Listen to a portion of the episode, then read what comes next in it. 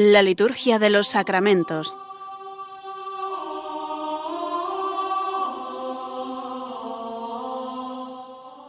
Con el Padre Juan Manuel Sierra.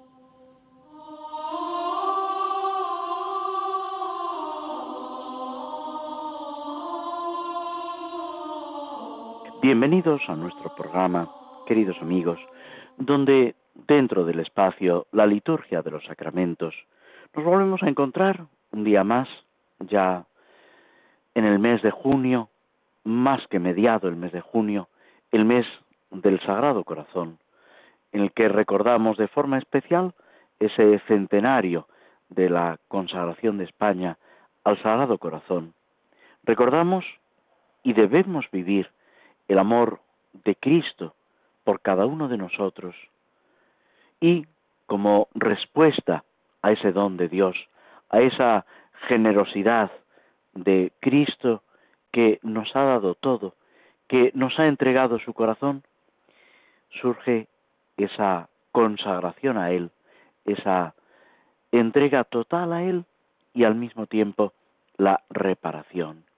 Sentirnos solidarios de el mal para remediarlo a fuerza de bien, de lo que nosotros no hemos sabido realizar y al mismo tiempo de lo que otros hermanos nuestros pueden realizar de una manera equivocada, defectuosa, insuficiente. Se abre ante, ante nosotros pues todo un espectro, toda una serie de posibilidades para vivir y hacer vivir a nuestros hermanos ese tesoro del amor del Señor, que es lo que mueve la Iglesia y es al mismo tiempo lo que mueve a los apóstoles. Esta semana está también marcada por la próxima fiesta del Corpus Christi, la solemnidad del Santísimo Cuerpo y Sangre de Cristo. Un día en el que todo gira en torno a la Eucaristía, que no deja de ser expresión, sacramento del amor de Dios. Son presentaciones diversas de un único misterio, el misterio de la redención, el misterio del amor de Cristo, que nos sale al encuentro y que quiere transformar nuestra vida, llenar nuestro corazón, comunicarnos ese ser divino, la inhabitación trinitaria. El domingo pasado celebrábamos también la Santísima Trinidad, ese misterio central de nuestra fe. En el fondo es presentar esa revelación de Dios que a lo largo de la historia, de la historia de la salvación, nos sale a nuestro encuentro y que al mismo tiempo vamos celebrando y viviendo en la liturgia. Por eso es tan importante la liturgia en la celebración de la misa, en la liturgia de las horas, en ese ir día a día, semana tras semana, viviendo lo que la Iglesia nos enseña, lo que ella nos invita a vivir para progresar en el amor, para irnos disponiendo a ese encuentro definitivo con el Señor, del cual ya es anticipo la Eucaristía.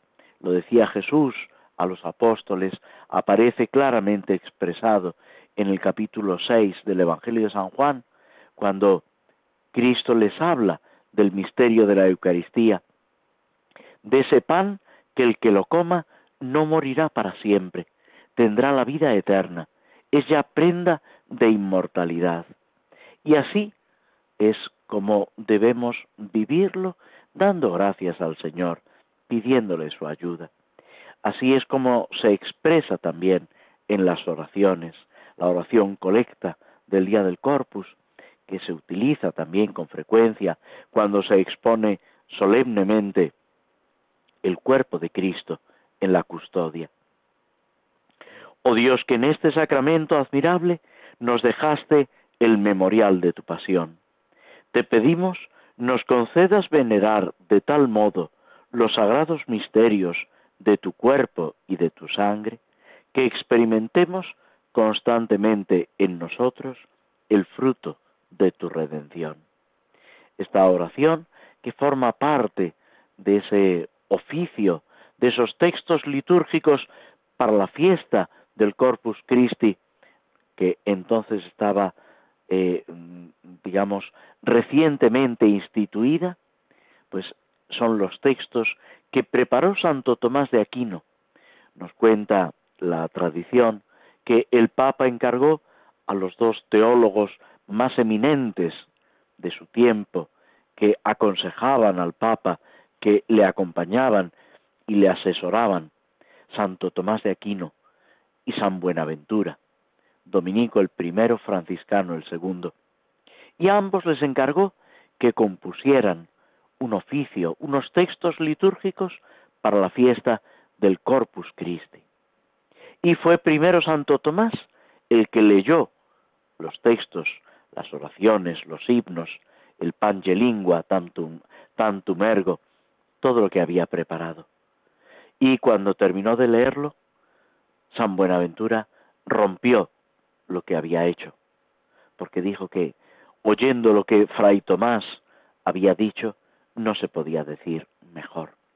Y la Iglesia ha adoptado esos textos con algunas modificaciones, sobre todo en los últimos años y al pasarlo a las lenguas vernáculas, pero sustancialmente son esos los textos que se conservan para la fiesta del Corpus Christi, del Santísimo Cuerpo y Sangre de Cristo, que habita, que tiene su morada junto a nosotros, que ha querido quedarse a nuestro lado para que nosotros participemos con más facilidad de esa vida divina.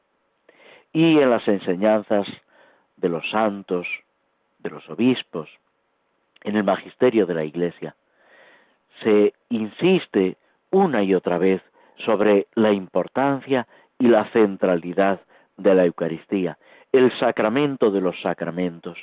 El mismo Santo Tomás, al que hace un momento nos referíamos, dice que mientras todos los demás sacramentos contienen la gracia del Señor, la Eucaristía contiene al Señor de la gracia, contiene a Cristo mismo, que se nos da como alimento, que entra en nuestra vida para que nosotros participemos de la vida de Dios.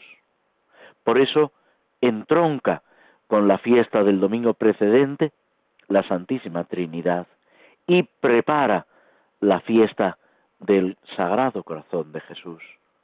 No es casualidad que cuando Jesucristo se aparece a Santa Margarita María de Alacoque, le pide que se instituya la fiesta del Sagrado Corazón en la octava del Corpus, el viernes siguiente a terminar la octava del corpus, entonces el corpus se celebraba siempre en jueves, la octava era hasta el jueves sucesivo, el viernes inmediato es cuando debía celebrarse y la iglesia empezó, empezó a celebrar esta fiesta del amor de Jesucristo, la fiesta del Sagrado Corazón de Jesús, que es acercarnos al amor de Cristo para dejarle que nos transforme, que ilumine nuestra vida, nuestro corazón y podamos corresponder a tanto amor como Él derrama en nuestra vida. Los papas se han referido una y otra vez también a la Eucaristía, ciñéndonos a los últimos, podemos decir, el Papa Pablo VI, San Pablo VI, en la encíclica Mysterium Fidei, nos habla de la Eucaristía. Y habla de la Eucaristía precisamente cuando algunos ponían en duda aspectos esenciales de la celebración del sacrificio de Cristo, de la presencia real del Señor en la Eucaristía. Y el Papa dice que el misterio de fe, el inefable don de la Eucaristía, la Iglesia lo ha recibido del Espíritu Santo como prenda de su inmenso amor. Lo ha guardado siempre religiosamente como el tesoro más precioso, y ahora en el Concilio Ecuménico Vaticano II le ha tributado una nueva y solemnísima profesión de fe. Es toda la vida de la Iglesia la que gira en torno a la Eucaristía.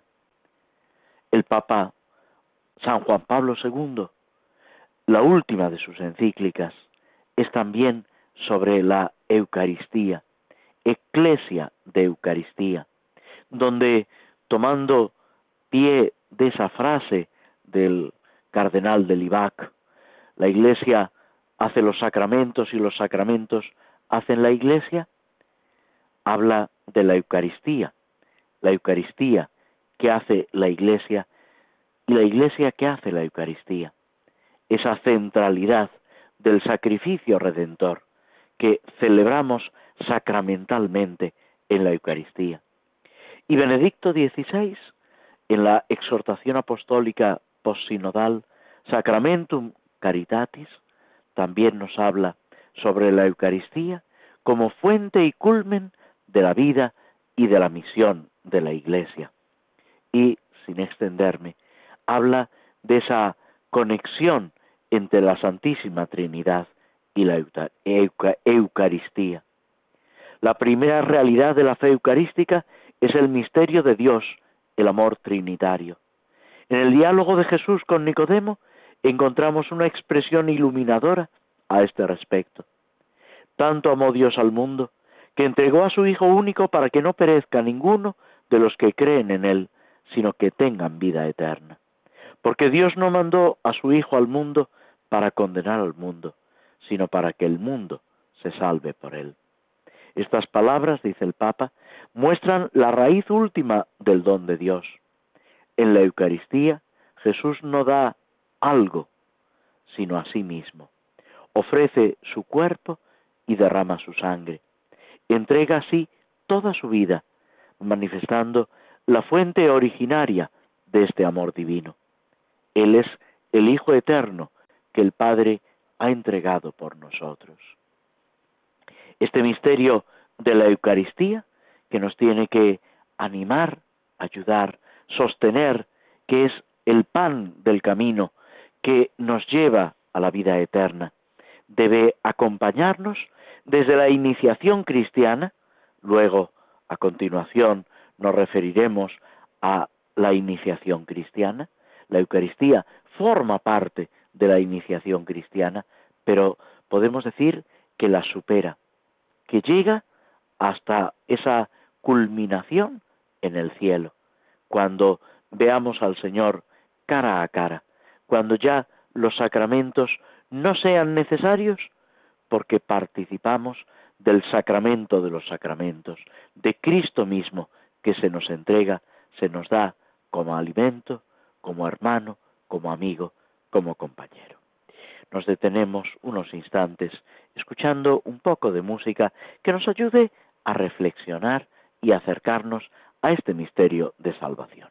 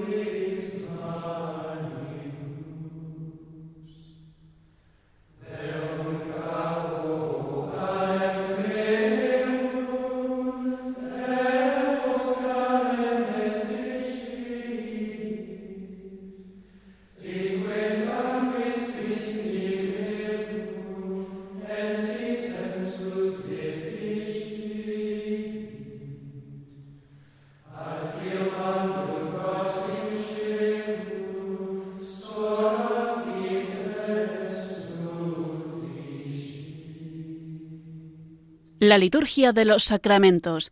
Conoce qué se realiza y por qué de la mano del Padre Juan Manuel Sierra. Tomamos una poesía dirigida, dedicada al Santísimo Sacramento. Caballero disfrazado, aunque más disimuléis, no digo yo que os verán, más que os han de conocer, que tenéis cara de Pascua, me dijo la de Ginés, como si os hubiera visto con vuestra madre en Belén. Pues al son mira la cara, buena vista tiene Inés, que estando vos de rebozo, no entiendo cómo la ve. Porque a quitaros la capa toda la aldea par diez, os viera como en el cielo, que fuera mucho de ver. Todos vieran cómo estáis en ese blanco Agnus Dei, que aunque más lo dice el cura, nadie lo puede entender y él lo entiende menos, siendo por Alcalá bachiller, que aunque sabe el tantum ergo, no sabe qué tantum es. Nunca habéis dicho a ninguno, si estáis sentado o en pie, lo que de cierto se sabe es que estáis como queréis. A pie juntillas lo creo, que no es mucho de creer, lo que dice Dios que es Dios, si creo a un hombre de bien. ¿Qué viéramos de angelitos, que como al cuerpo del rey os hacen cuerpo de guardia, con chuzos blancos también. Como abejas os rodean, que sois colmena de miel, pan del cielo y pan con tantos delectamentos sin sé. Que puesto que soy villano, de veros más de una vez, encerrar en la custodia, aquestos latines sé. Porque también voy los jueves, donde se celebra bien, Cordero de ley de gracia, vuestro divino fasé, y donde los gregos cantan una vez y dos y tres, Ave verum corpus natum de María Virgine. Y unos ángeles responden que están detrás de una red, Vere pasum immolatum, incruce pro homine. Y luego responden muchos, por vuestra sangre a la fe, cuyos latus perforatum, unda fluxit sanguine. En el Caballer de Gracia os he visto cada mes, hacer más gracias que el Papa y más perdones que el Rey. Unos que llamas esclavos, vos hacen allí poner, aunque quien come con vos más esconde y más es que conde y marqués. Allí vos cantan romances, puestos en sol, fa, mi, re, porque de tantos latines alguna, alguna vez descanséis. No digo yo que os canséis, mas porque gracias os den todas las lenguas del mundo pues que todas las sabéis. Con justa causa os celebran, alto misterio de fe, que en ninguno tanto os deben, ni vos tanto nos debéis. Vos en daros a vos mismo, y ellos en creer que estén, cuanto es Dios y cuanto es hombre, donde ninguno lo ve. Mas siendo verdad que un día, verbum caro factum es, quien dio su palabra en carne, no es mucho que en pan se dé después de estos versos sobre la Eucaristía. Pasamos al ritual de la iniciación cristiana de adultos, donde nos habíamos quedado el último día, hablando de los distintos ministerios, oficios, tareas que de alguna forma están implicadas en esta celebración del la iniciación cristiana de adultos, o sea, de los sacramentos del bautismo, la confirmación y la Eucaristía. En el periodo de la evangelización y del precatecumenado, los fieles deben ejercer ese apostolado de la Iglesia. Todos los miembros de la Iglesia están comprometidos convocados a anunciar a Cristo con palabras y hechos. En el mismo libro de los Hechos de los Apóstoles, que se ha ido leyendo en el tiempo pascual, queda esto de manifiesto. Incluso cuando en Jerusalén, nos dice el libro de los Hechos de los Apóstoles, se desata la persecución, los cristianos huyen, van a Samaria y a otros lugares, y por donde quiera que van pasando, van anunciando a Cristo, dando testimonio de lo que ellos viven en países de Asia, como en Corea, por ejemplo.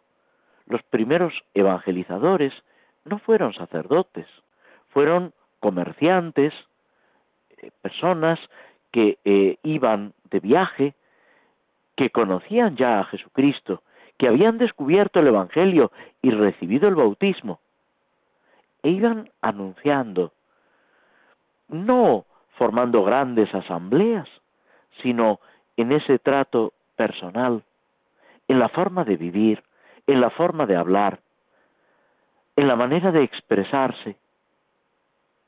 También nosotros, en el siglo XXI, tenemos que utilizar, si me permitís la expresión, ese cuerpo a cuerpo, ese contacto directo. A veces lo esperamos todo de predicaciones, anuncios, incluso de los medios de comunicación. No hay nada comparable a la eficacia del testimonio personal, de la palabra que se dirige en la confianza, de abrir el corazón a otras personas mostrando lo que uno cree, el sentido de la propia vida. Y así las palabras y el testimonio van moviendo los corazones, por supuesto, por la acción de la gracia de Dios. Es Dios mismo, es el Espíritu Santo el que mueve los corazones. Pero como ya dice San Pablo, ¿cómo van a creer si nadie les anuncia? Si no escuchan esa palabra de salvación. Y a nosotros, cada uno según su forma de ser, su vocación, el lugar donde Dios le vaya poniendo. Tiene que hacerlo, pero de una forma distinta, única, irrepetible, absolutamente personal. Pero decía ya el Papa Pío XII que es un misterio que la salvación de unos dependa de la santidad de otros, que de esta respuesta que cada uno de nosotros demos al Señor dependa que otros conozcan a Cristo y puedan alcanzar esa plenitud de vida. No digo yo que no se salven si obran conforme a su conciencia, por supuesto que sí, pero se van a ver privados de tanta alegría, de tanta gracia como el Señor quiere concederles.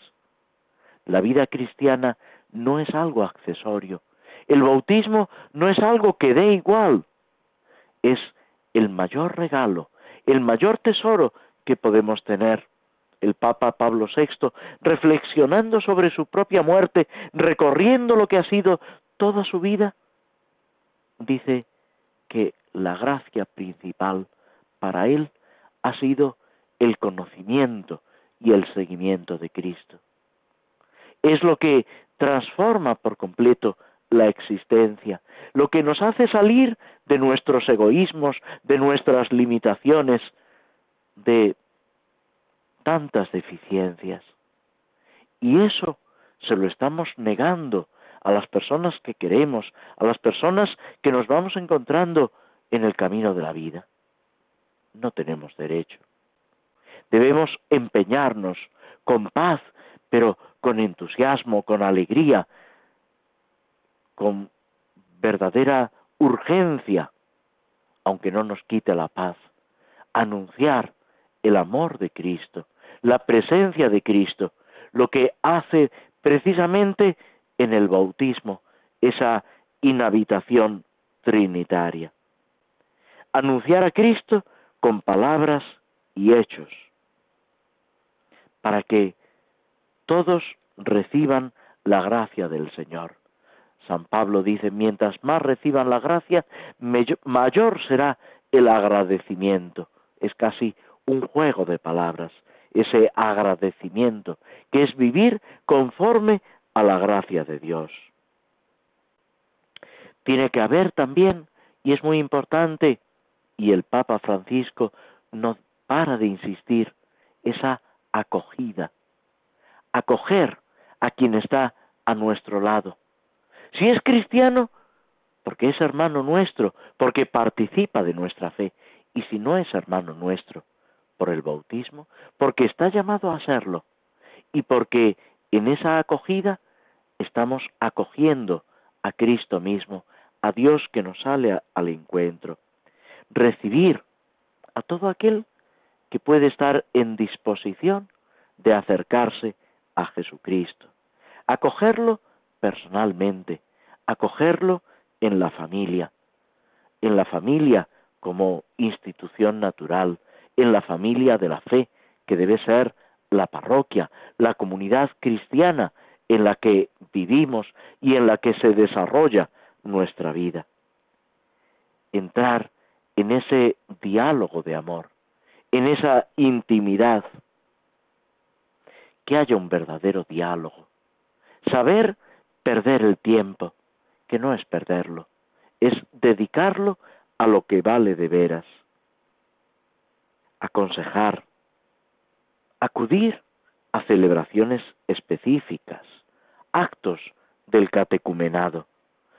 A veces, y no digo yo que no sea lo más importante, que lo es, la Eucaristía, pero junto a la Eucaristía hay muchas otras celebraciones, celebraciones de la palabra de Dios, actos penitenciales, eh, ratos de oración, que preparan, disponen, para que un día o en el momento adecuado se pueda celebrar la Eucaristía, se pueda participar del banquete del cuerpo y de la sangre de Cristo. Participar con el canto y las aclamaciones. Es también una forma importantísima de comunicar la vida divina. Los misioneros en las misiones populares, San Francisco Javier, cuando recorría las poblaciones en la India, se iba inventando o recogiendo canciones, músicas para acompañar el catecismo, para que quedara grabado en los niños y en los mayores que le escuchaban, para que esos cantos alimentaran también su fe, su vida cristiana, su participación de ese ser de Cristo. Y aquí surge la pregunta, canto, empleo habitualmente música, canciones cristianas cuando empiezo a cantar. Antes quizás se cantara más, pero es muy importante que haya música en nuestro corazón. Aunque cantemos mejor o peor, pero que esa melodía, que es el cántico del Señor, alimente también nuestro corazón cuando vamos, cuando venimos, que nos ayude a vivir en esa presencia de Dios a lo largo del día, a disfrutar de lo que el Señor hace. Y ahí están los salmos, los himnos, tantos cánticos que a lo mejor empleamos cuando vamos a la iglesia y que luego se quedan ahí, los dejamos, podemos decir, al salir hasta el domingo siguiente. Y no debe ser así. Debe ser algo que nos acompaña, algo que nos hace vibrar y de lo cual podemos participar recordando y preparándonos también para la celebración de la Eucaristía, para ese misterio central de nuestra fe. El día de la elección, cuando el catecúmeno da ese paso importantísimo para entrar en la última etapa de formación, de experiencia de vida cristiana, hay un crecimiento en la comunidad. Y es importante testimoniar a los catecúmenos esa cercanía. No están solos. Es otro aspecto en el que insiste el ritual. La iniciación cristiana no la recorre solo el catecúmeno, ni el catecúmeno con el padrino, que ya es, sino que toda la comunidad va acompañando, protegiendo, cuidando esa vida que va a comenzar. la vida del catecúmeno en Dios y de Dios en el catecúmeno. Después de la elección, durante el tiempo de Cuaresma, que es etapa de purificación e iluminación, tienen lugar los ritos de escrutinio para dejar patente ante la comunidad que el candidato, el catecúmeno, se va preparando, va avanzando en ese camino del seguimiento de Cristo, al mismo tiempo se dan las entregas, se le entrega al catecúmeno el credo, la oración simbolizada en el Padre Nuestro, para que Él lo asuma y al mismo tiempo lo entregue, como si dijéramos, lo manifieste a toda la comunidad reunida. Es dejar constancia de esa renovación en el espíritu, de esa fe y caridad que hacen posible la conversión y la unión con el Señor. Todo esto llegará a su punto culminante en la vigilia pascual, donde propiamente se celebran esos ritos, donde el obispo o el delegado del obispo, que es otra tarea, va a entregar al catecúmeno lo que de más valor tiene la Iglesia, el misterio de Dios, la obra de la redención, la salvación de Cristo. Después vendrá ese tiempo de la mistagogia, ese tiempo de explicación de lo que ha recibido ya, de lo que ya está viviendo, para que lo comprenda más plenamente, para que asuma esa realidad de la que ya forma parte por la fe, pero al mismo tiempo en la que debe seguir creciendo de día en día, como también cada uno de nosotros debemos crecer en el conocimiento y en el amor del Señor. Nos detenemos unos instantes antes de proseguir con nuestro programa.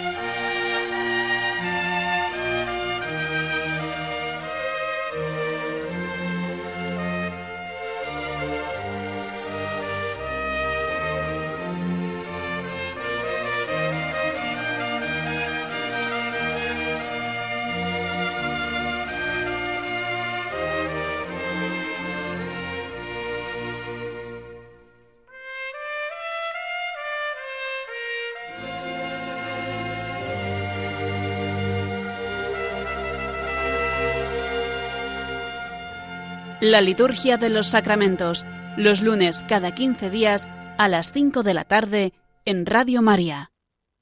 Y en nuestra reflexión sobre los salmos, llegamos a un salmo muy conocido, podemos decir especialmente eucarístico, por las alusiones que hace, un salmo que se emplea con relativa frecuencia, el salmo del pastor. El Señor es mi pastor. El salmo número 22, 23 según la numeración hebrea, atribuido al rey David, que era pastor y que tiene esa relación tan personal con Dios, que siente a Dios también como el pastor de Israel. El pastor que lo cuida a él, a su familia, y que al mismo tiempo le pide que colabore en ese pastoreo, en ese cuidado del rebaño que se le ha encomendado. Es una imagen que recorre el Antiguo Testamento, que aparece también en otros escritos no bíblicos, en la mitología pagana, en la eh, Iliada, se llama al rey Agamenón, pastor de pueblos. Es una imagen, podemos decir, eh, muy expresiva, pero al mismo tiempo muy empleada en distintos momentos, en distintas culturas. Y también aparece en el Salterio, en este salmo, que no es largo en extensión y sin embargo es de una ternura, de una delicadeza impresionante. Aunque la mayoría, si no todos, lo conocéis, lo habéis oído muchas veces, vamos a leerlo para intentar entresacar todos esos matices que encierra la palabra de Dios. El Señor es mi pastor, nada me falta. En verdes praderas me hace recostar. Me conduce hacia fuentes tranquilas y repara mis fuerzas. Me guía por el sendero justo, por el honor de su nombre. Aunque camine por cañadas oscuras, nada temo, porque tú vas conmigo. Tu vara y tu callado me sosiegan. Preparas una mesa ante mí, enfrente de mis enemigos. Me unges la cabeza con perfume, y mi copa rebosa. Tu bondad y tu misericordia me acompañan todos los días de mi vida, y habitaré en la casa del Señor por años sin término este salmo, como os decía, con la imagen de Dios como buen pastor, que cuida a su rebaño, que cuida a cada uno de nosotros. Quizás lo que resume todo el salmo son las palabras en el versículo cuarto. Tú vas conmigo es esa presencia, esa cercanía. Se trata de un salmo de confianza, que con una serenidad, con un ánimo apacible, se entrega por completo en manos del Señor, sin ignorar las dificultades que están ahí, que son reales, pero que las podemos vencer confiados en el Señor. Es un salmo que tiene, podemos decir, una aplicación cristiana clarísima. Todo lo que decimos, todo lo que el salmo dice, podemos decirlo cada uno de nosotros escuchando el capítulo décimo del Evangelio de San Juan, cuando Jesús se presenta como el buen pastor que da la vida por las ovejas. Eso es la Eucaristía. Eso es lo que celebramos en el sacrificio de la misa.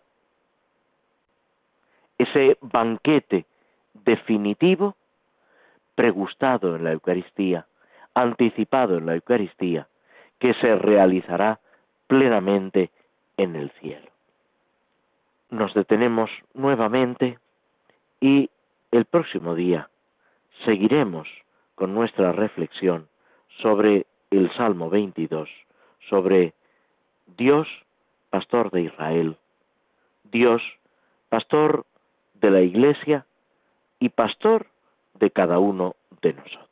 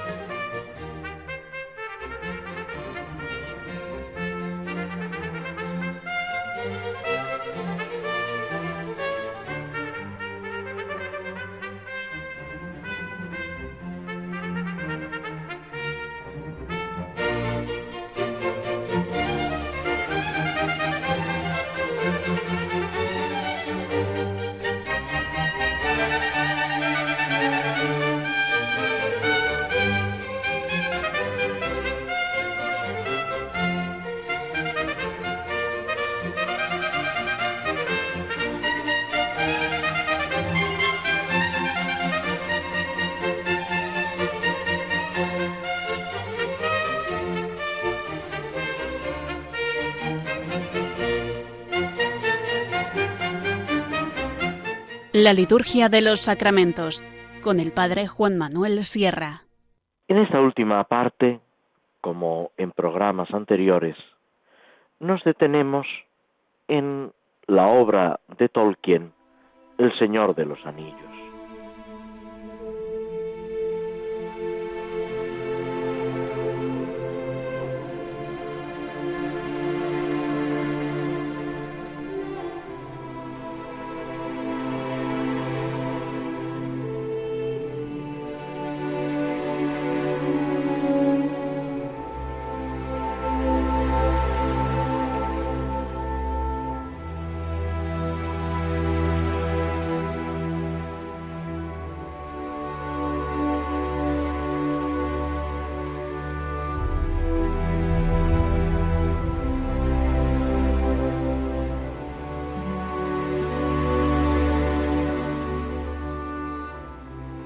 Habíamos terminado en el programa anterior con Gandalf que ha visitado a Frodo, le ha hecho preguntas sobre cómo está, cómo se encuentra, cuál es la situación en el pueblo, en la pequeña aldea donde, donde vive, y Frodo al mismo tiempo ha querido tener noticias del mundo entero.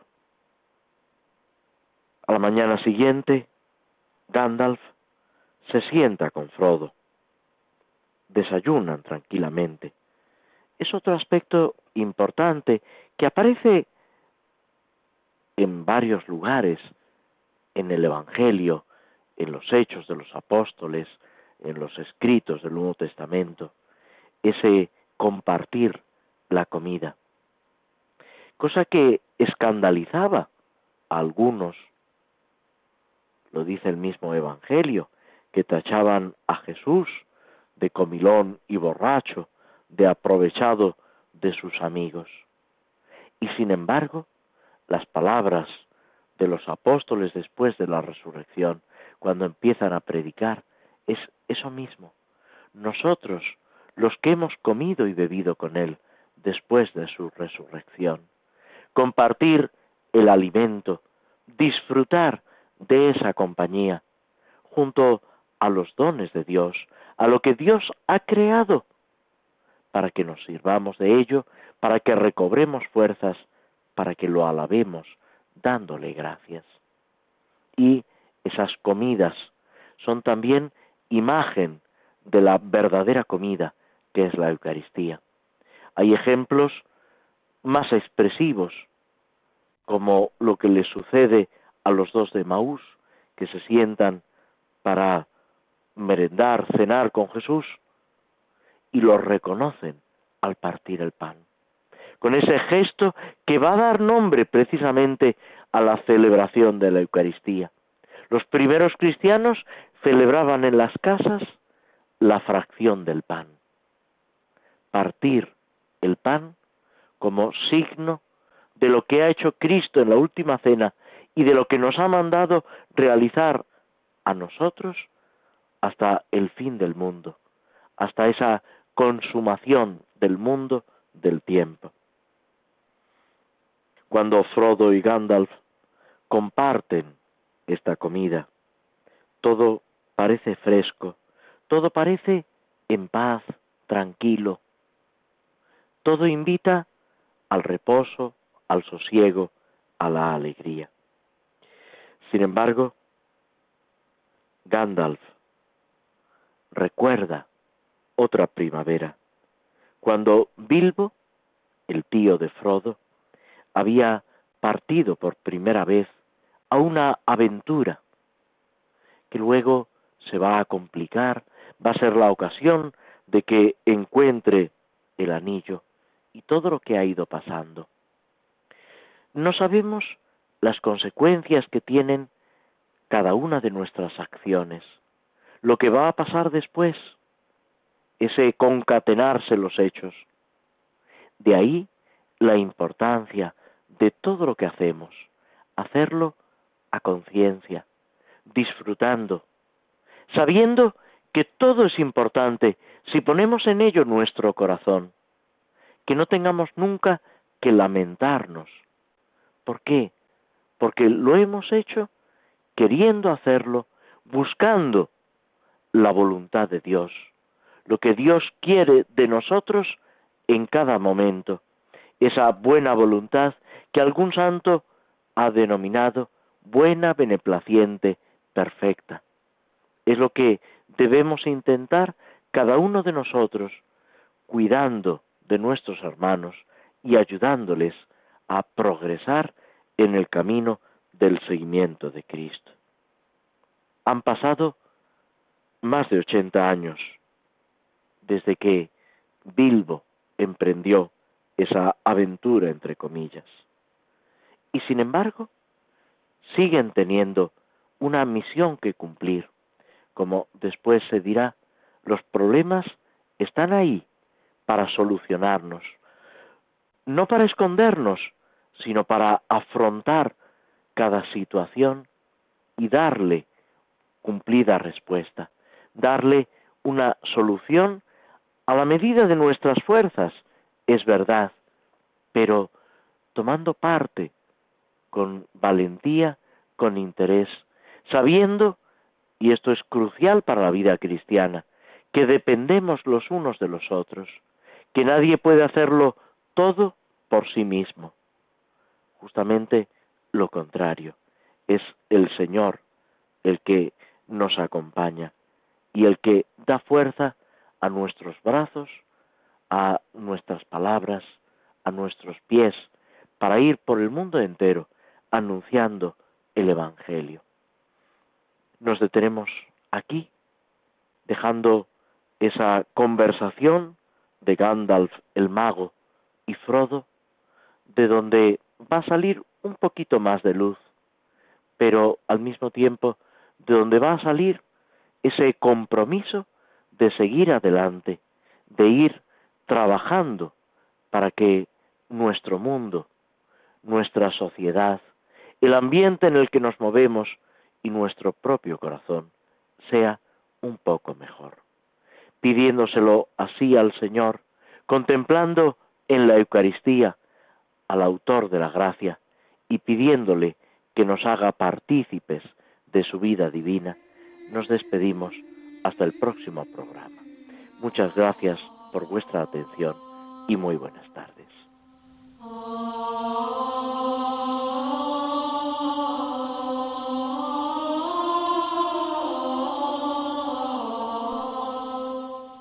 Así concluye en Radio María la Liturgia de los Sacramentos, un espacio dirigido por el Padre Juan Manuel Sierra.